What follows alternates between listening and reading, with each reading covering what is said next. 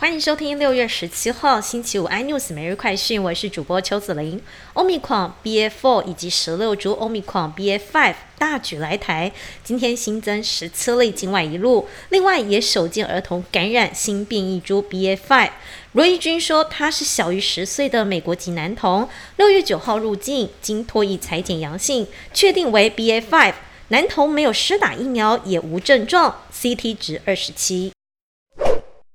不敌市场竞争，美国美妆巨头露华浓正式申请破产，并强调破产计划如果获得法院批准，将可获得五点七五亿美元融资。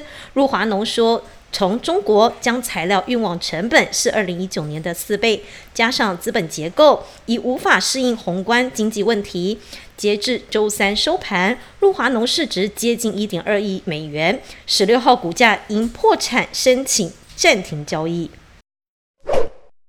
台积电 ADR 周四重挫百分之五点二，台积电早盘开低，以四百九十九点五元开出，失守五百元关卡，市值也跌破十三兆元，盘中上演五百元保卫战，中场以五百零一元作收。台股今天带量下杀，跌破万六，中场下跌一百九十七点，收在一万五千六百四十一点。